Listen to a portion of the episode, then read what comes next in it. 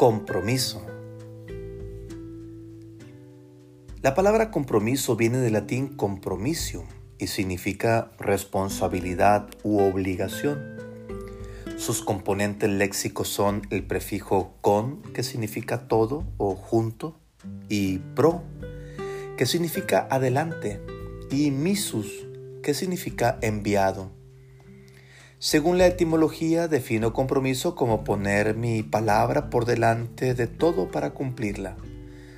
Cuando hablamos de un compromiso nos referimos a una responsabilidad contraída o a una palabra ya dada. En algunas ocasiones, un compromiso es una promesa.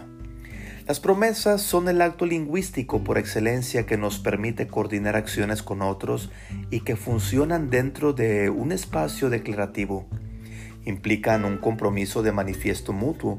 Hacer una promesa es un acto constitutivo del ser humano, pues gracias a esas promesas existe la posibilidad de incrementar nuestra capacidad de acción. El compromiso es lo que transforma una promesa en realidad. Es la palabra que habla claramente de nuestras intenciones y las acciones que son aún más fuertes que las palabras.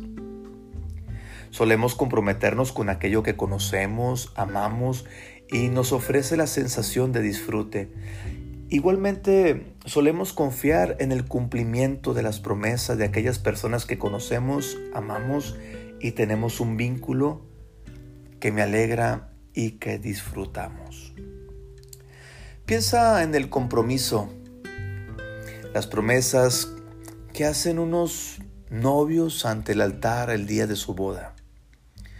¿Podrá alguien comprometerse con alguien que no conoce? ¿Podrá alguien comprometerse con alguien que no ame? ¿Podrá alguien comprometerse con alguien con quien sabe que no disfrutará el resto de su vida?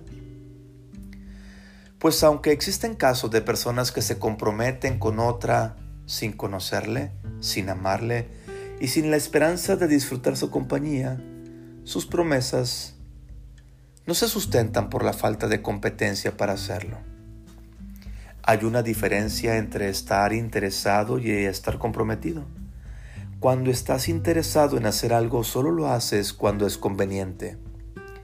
Cuando estás comprometido con algo o con alguien, no aceptas excusas, solo ofreces resultados.